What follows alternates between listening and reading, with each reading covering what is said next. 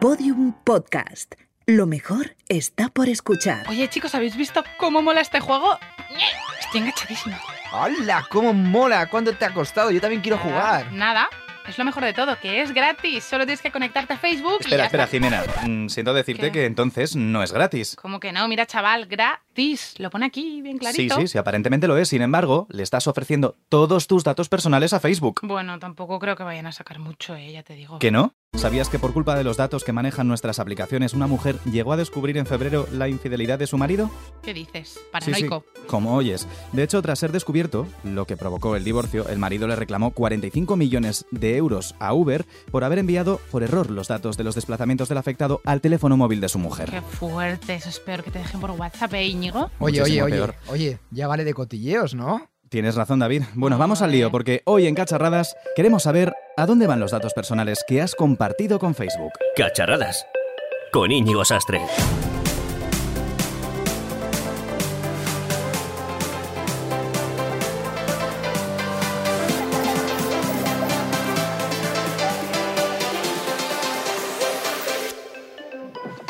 Y hoy hablamos de avances tecnológicos y también de cuando fallan, de coches autónomos que no llevan personas, no llevan conductores al volante. Nos queremos preguntar hacia dónde nos dirigimos, o mejor dicho, hasta dónde nos dirigirán las máquinas cuando nuestros vehículos sean capaces de moverse por sí solos. ¿Qué papel jugaremos como conductores? ¿Seremos meros copilotos o no?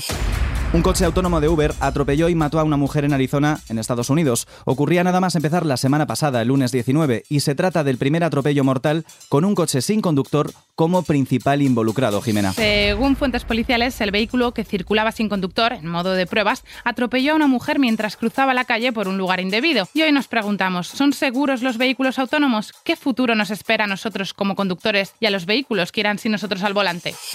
Tras conocer el suceso, nos pusimos en contacto con el jefe técnico de la revista Autofácil y Evo España. Él es Álvaro Sauras. En las circunstancias en las que ocurre el accidente, si fue un accidente convencional, podríamos aducir que no hay suficiente visibilidad, el peatón estaba cruzando una carretera por donde no debía, que no llevaba ropa reflectante, etcétera. Pero en el caso de un coche autónomo, todo este tipo de eximentes no son aceptables en ningún sentido. A un coche autónomo solo se le piden dos cosas, que vaya por la carretera y que no choque contra nada.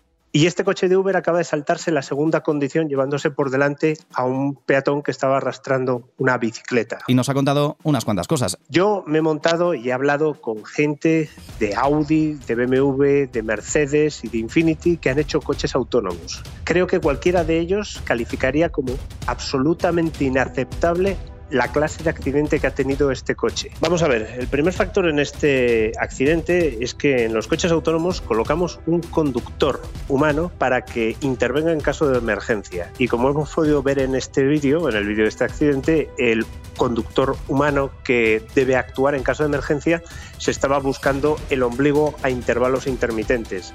Obviamente, si no estás permanentemente atento a la conducción, no puedes intervenir en caso de emergencia. Es un backup de seguridad. No debe estar ahí para asegurarse de que el coche autónomo trabaja todo el rato.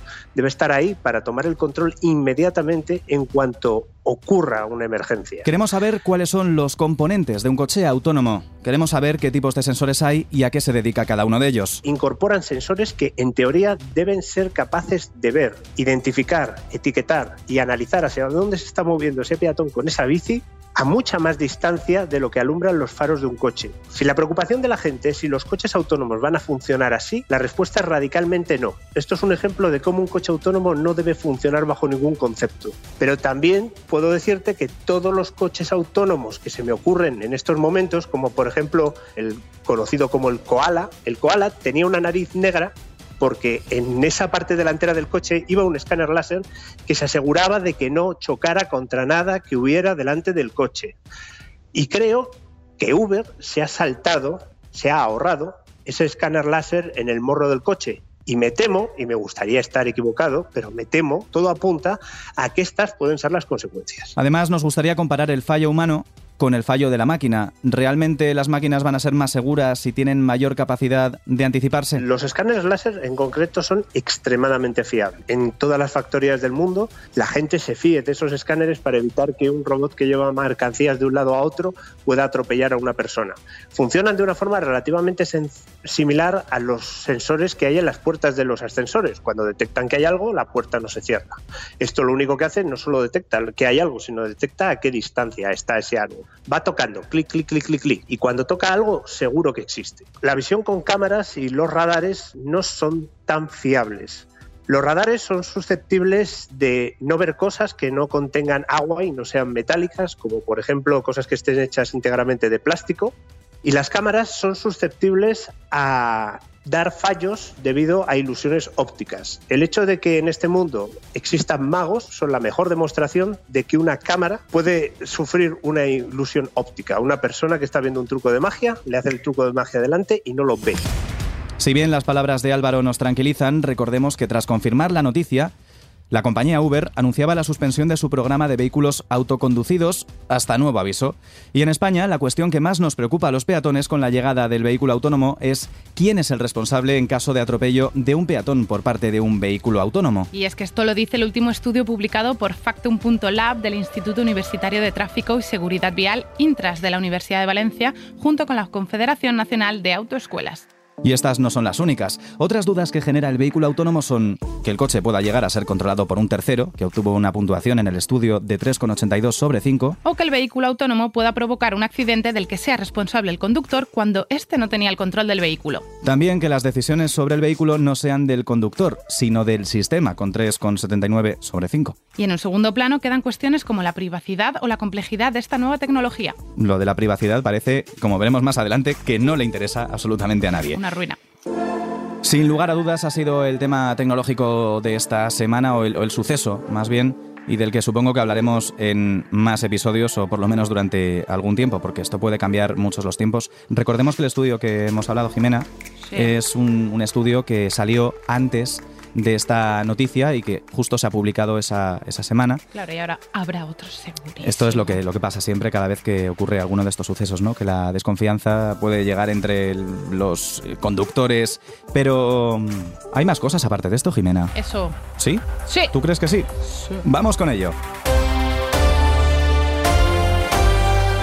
Facebook censura el cuadro La libertad guiando al pueblo por un pecho. Por un pecho de mujer. Que si la libertad fuera un señor, ya te digo yo que ese pezón iba a poder pasearse con total libertad dentro de las redes sociales. Pero vamos al tema. Después de acabar con la Venus de Willendorf el pasado mes de febrero y pedir disculpas posteriormente, la compañía dirigida por Mark Zuckerberg acaba con otra creación artística por contener un desnudo. Y ha sido en una publicidad de una obra de teatro, Disparos en la calle San Roch, su director Jocelyn Fiorina decidió crear un anuncio en la red social con el objetivo de atraer a más personas. Un anuncio que utilizaba como reclamo el célebre cuadro de Delacroix, La libertad guiando al pueblo que decía Íñigo. Según recoge France 24, un cuarto de hora después del lanzamiento de la publicidad, Facebook bloqueó la difusión del anuncio asegurando que no se podía publicar una imagen de desnudo. ¡Qué pornografía, por favor! IBM presenta el ordenador más pequeño del mundo. Me encanta. Es como un grano de sal y se utilizará ¿para qué? Para el blockchain y la inteligencia artificial. Fácil si no quieres perder tus dispositivos. Con unas características similares a las de un chip de principios de los 90 y un tamaño casi microscópico, ayudará, no sé yo qué, entre otras cosas, a monitorizar dispositivos conectados al Internet de las Cosas para asistir a la inteligencia artificial en otros cacharros, la detección de fraudes o el blockchain. A la espera de más detalles. Y mientras no lo perdamos, ¿no, Jimena? Yo es que seguro que lo perdería, no lo quiero para nada. Y te quería preguntar, ¿navegas con Mozilla Firefox? Yo con Internet Explorer, ya te lo dije. Ojo a tus contraseñas. Alertan de un fallo de seguridad en el guardado de contraseñas en Firefox que permitía a un atacante saltarse la contraseña maestra que pide el navegador en el autorrelleno. y acceder a todas tus contraseñas. Se recomienda borrar todas las contraseñas almacenadas en el navegador. Y ojo porque el fallo también afecta al cliente de correo Thunderbird. Subway Surfers, el primer juego que alcanza los mil millones de descargas en Google Play. El desarrollador de videojuegos Kilo ha dado a conocer que Subway Surfers se ha convertido en el primer videojuego para teléfonos móviles que ha alcanzado las mil millones de descargas en Google Play. El juego se estrenaba en mayo de 2012 y consiste en escapar de la policía por las diferentes vías del tren. Un juego de correr y esquivar obstáculos como los que triunfaron años atrás, que ha sabido adaptarse a los nuevos tiempos para mantenerse entre los más descargados del año. De hecho, tal y como apunta apuntan desde la compañía, todavía hay 20 millones de usuarios de todo el mundo que juegan a este título cada día. Y ahora, nuestra cacharrada. David justo nos trae un invento que no sabemos muy bien para qué han inventado, pero que sí, que es bastante curioso. Hola David, ¿qué tal? Hola.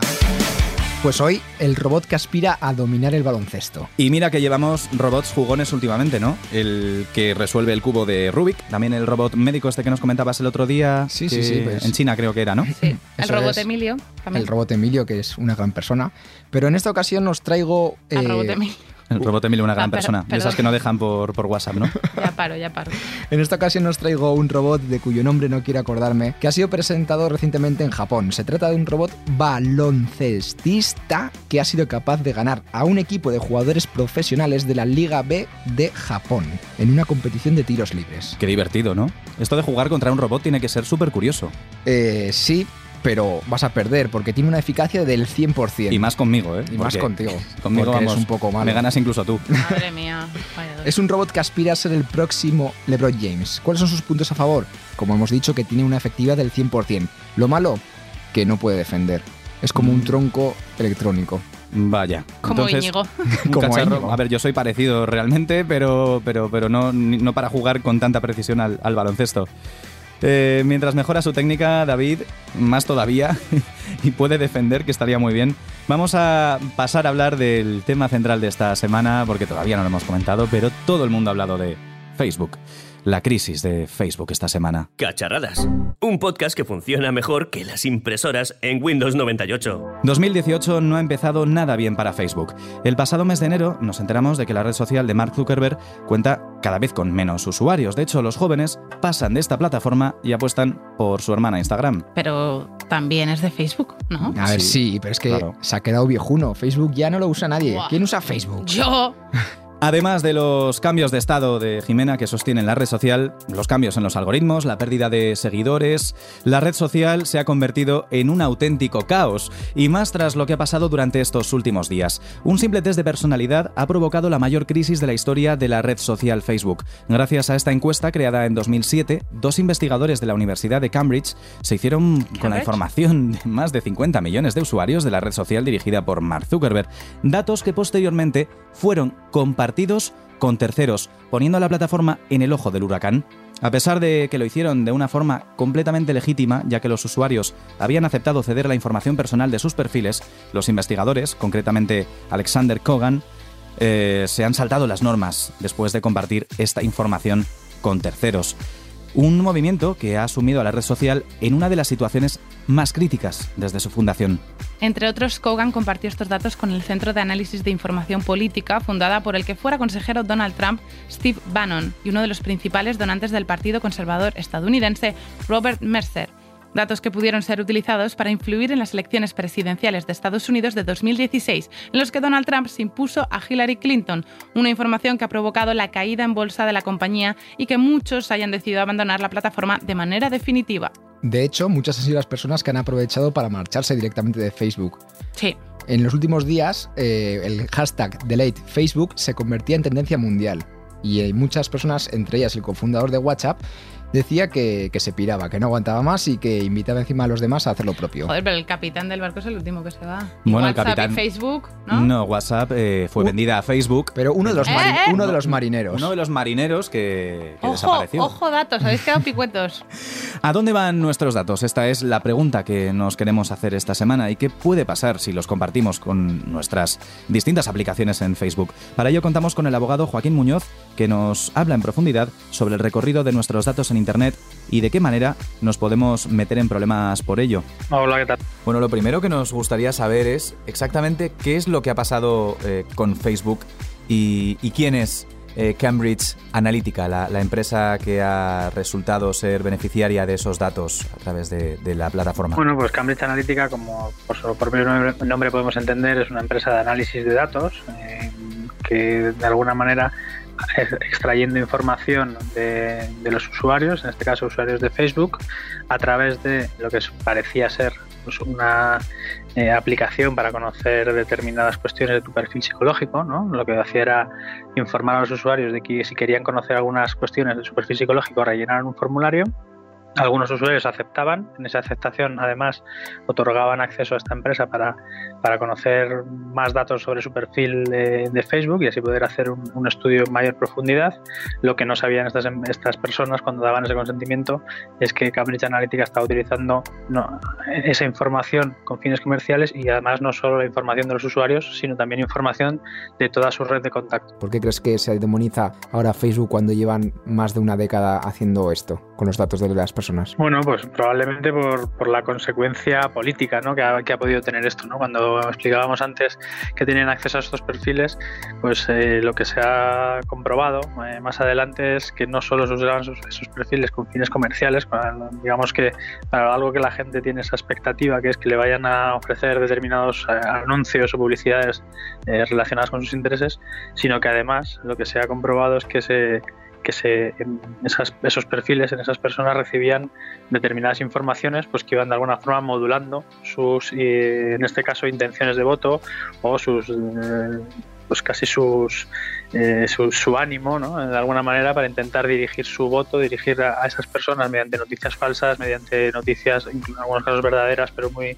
viscerales, ¿no? intentar remover eh, de alguna manera la personalidad de los, de los usuarios y conseguir pues, un resultado, en este caso pues eh, en forma de eh, voto a favor de un candidato o de otro. ¿no? Quizá esta mezcla ¿no? en la que yo creo que los usuarios ya han asumido que de alguna forma las redes sociales les, les eh, controlan o tienen acceso a toda su información con un fin comercial, pues se ha ido un paso, un paso más allá y se ha demostrado que no solamente con un fin comercial, sino además también con un fin, pues, en este caso electoral o de de alguna manera de, tocar eh, los, eh, los sentimientos o, los ideales incluso de los usuarios para poder amoldar sus, sus decisiones eh, en, lo que en teoría es una democracia. ¿Y qué opinas de las palabras de Zuckerberg al respecto de, del conflicto que ha habido? Bueno, yo entiendo que para ellos es una situación bastante complicada. ¿no? Primero tienen que, que recuperar pues, toda la confianza de los usuarios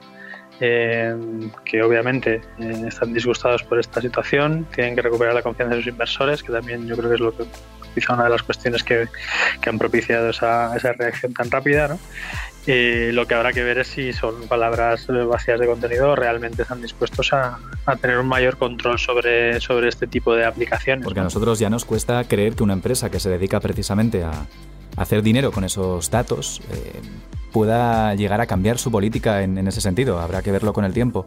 No obstante, eh, Joaquín, ¿tú crees que los avisos que aparecen en Facebook cuando estás aceptando las, las cláusulas, eh, no me refiero a los términos y usos del servicio, que por desgracia creo que no se lee casi nadie, me incluyo, eh, sino los permisos que otorgas. Creo que la estadística dicen que es un 2% y me parece mucho que se lea un 2% los términos, los términos y condiciones. En cuanto a los permisos, Sí, pero en cuanto a los permisos, yo creo que al final es una cuestión de transparencia. Yo creo que el usuario al final lo que, lo que demanda en estos casos es, transparencia. Transparencia eh, incluso en la forma de presentar esos términos y condiciones. ¿no? Al final estamos hablando y eso quizá pues, pueden tener culpa, no, sé si los abogados, pero bueno, lo que se le exige a los abogados que, redactan esos términos y condiciones eh, son eh, textos normalmente muy densos, muy largos, en los cuales se entremezclan eh, cuestiones, ¿no? Pero bueno, pero es que además yo creo que eso en algunos de los casos está hecho de forma premeditada. Por eso digo que yo creo que no es, casi, no es tanto cuestión de los abogados, sino cuestión, es una cuestión de negocio, de cómo quieres presentar la información para que realmente sea, eh, sea entendida o sea, sea realmente transparente con los usuarios. El nuevo Reglamento Europeo de Protección de Datos de alguna manera exige que esos textos se presenten de una manera clara, entendible y sencilla para el usuario y veremos a ver si esto en algún momento se consigue, ¿no? porque parece más una intención de estas empresas en que, de que no se entienda realmente lo que el usuario está consintiendo que, que, otra cosa. Porque hasta ahora y durante el tiempo que, ha sucedido este, este, filtrado masivo, que recordemos que es de años anteriores, ¿no? Eh, creo recordar, eh, em, eh, Facebook estaba cumpliendo estrictamente el reglamento.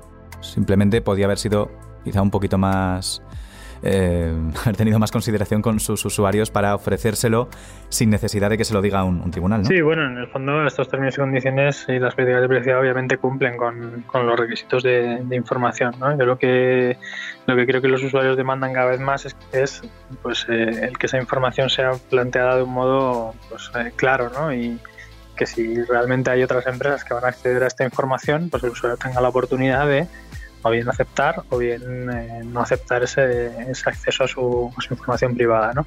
Al final yo creo que en, la mayoría de usuarios, de alguna manera, eh, socialmente están, estamos casi, no sé si obligados, pero socialmente es difícil no estar en este tipo de redes sociales, ¿no? Mm, pero lo que hay que dar es, eh, de alguna manera, la información eh, necesaria, la información clara para, garantizar esa transparencia y que el usuario tenga el control sobre, sobre su información. Entonces, cuando yo me creo un perfil en Facebook, ¿a dónde van esos datos? Está en Estados Unidos, pero obviamente hay copias en espejo en otros, en otros lugares que no se revelan por, cuestión de protección del secreto industrial. Y luego, eh, si además de la, de la, plataforma principal de la red social, eh, los usuarios eh, instalan o acceden a otro tipo de aplicaciones que corren dentro de la plataforma, pues ahí hay que ver las condiciones específicas de esas aplicaciones en las que nos dirán dónde se van a almacenar sus datos. Y aquí es importante, pues, sobre todo para los ciudadanos europeos, pues que revisen el, origen o, o, dónde van a estar esos, esos, sus datos en esas aplicaciones sobre todo en los casos en los que esos datos pueden estar fuera de la Unión Europea y ahí se pierde de, alguna manera un poco el control sobre, sobre sus datos. Es decir, que esas aplicaciones inofensivas, desde granjas a test de personalidad, que es lo que hemos visto en este caso, sobre todo con, con gente de, de, unas generaciones un poco más eh, adultas, ¿no? Que, que no hayan vivido las redes sociales y que no tengan eh, esa forma de, de darse cuenta, ¿no? Por, al final es un tema cultural, tecnológico, desde un phishing hasta, hasta una aplicación inofensiva que acaba vendiendo los datos, son quizá el, público donde a quienes va todas estas eh, triquiñuelas. Sí, bueno, yo sobre todo quizá el consejo sería que se revise un poquito antes de dar a aceptar o a instalar, se revise de alguna manera brevemente los permisos que se conceden a esas aplicaciones, porque en muchos casos pues a lo mejor no tiene sentido que para jugar en un juego, una granja, como tú dices, o, de juegos sencillos de otro tipo, o un test, quizá no tenga sentido que la aplicación te pida tener acceso a tus amigos, o tener acceso a tu ubicación, o tener acceso a, otras cuestiones que no están relacionadas con, el, con la aplicación. ¿no? En esos casos, pues eh, podemos de alguna manera plantearnos si queremos dar ese acceso o no. Eh, y no sé si sospechar, pero, pero por lo menos plantearnos si queremos dar esos accesos eh, que no están relacionadas con, con, la aplicación o con el juego al que vamos a jugar. En cualquier caso, menos mal que tenemos aquí a Joaquín que se lee por nosotros los avisos legales, ininteligibles a veces, y que nos lo cuenta aquí en Cacharradas. Joaquín, muchísimas gracias por habernos atendido. Gracias a vosotros, un placer. Y bueno, que, que, sigan, que sigamos cometiendo errores en Facebook y en todas partes para, para poder contratarte. Bueno, no, no, se trata de eso, pero, pero si es necesario, ahí, ahí estamos. Muchas gracias.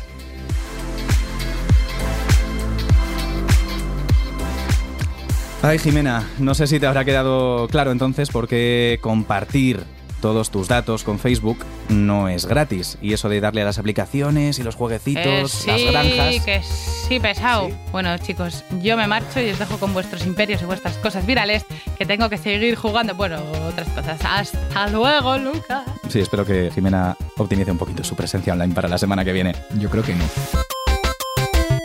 Cacharradas. Miles de personas usan a diario las redes sociales. Algunos las critican por hacer el mundo menos sociable, más superficial, mientras que otros la defienden porque acercan a todas las personas del mundo. No voy a entrar en si las redes sociales son buenas o malas, hoy voy a hablaros de su historia, cómo surgieron Facebook, YouTube, Instagram o Twitter. Vamos a averiguarlo. Antes de 2004 existían redes sociales como Blogger, MySpace y otras, pero es en este año cuando nace Facebook, creado por un estudiante de ciencias de la computación de la Universidad de Harvard, Mark Zuckerberg.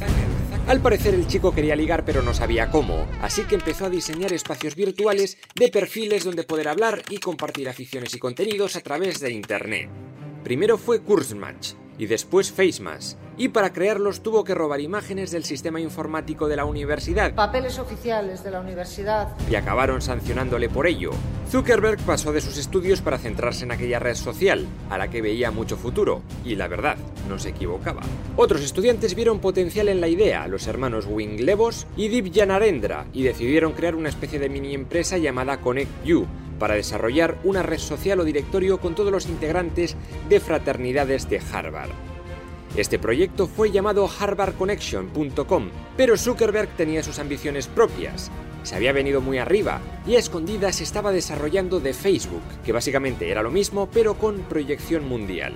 Claro, cuando los otros se enteraron le demandaron, porque estaba usando ideas suyas para la otra red social y encima les dejaban sin créditos ni nada. ¡Qué listo el Zuckerberg! Para 2010, esta red social ya era la más usada del mundo, con cerca de 500 millones de usuarios, y ahora tiene más del doble. Fue una auténtica revolución en la época y supuso el gran boom de las redes sociales. Y hasta ha comprado Instagram y WhatsApp. Vamos, que el tío se ha forrado. YouTube nació en 2005 de la mano de tres ex empleados de PayPal. Chad Harley, Steve Chen y Jawed Karim. Ninguno de los tres se pone de acuerdo sobre cómo surgió la idea. Uno dice que al hacer vídeos de una fiesta en San Francisco dijeron Jope, ojalá hubiese algún sitio donde subir estos vídeos y que los vea la gente.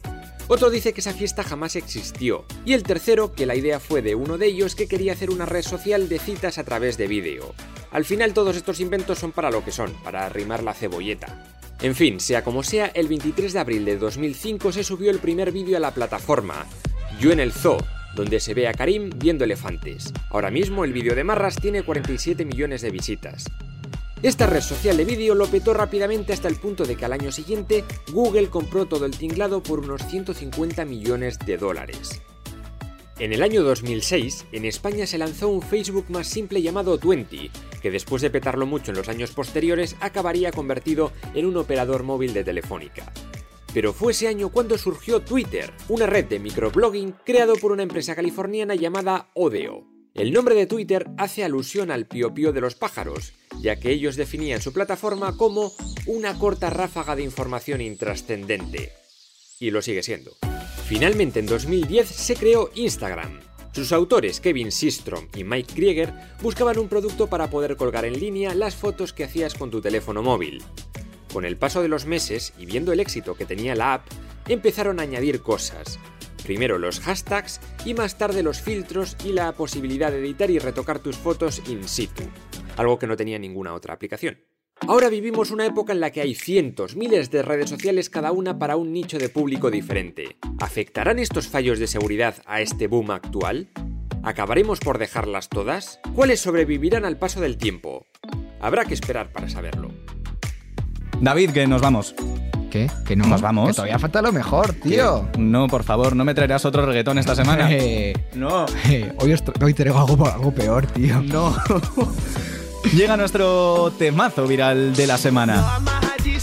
te colonizo, no hablas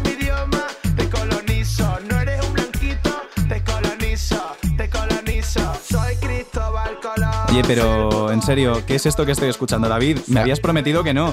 Que sí. ¿Tú te acuerdas del Velázquez Yo Soy Guapa? No.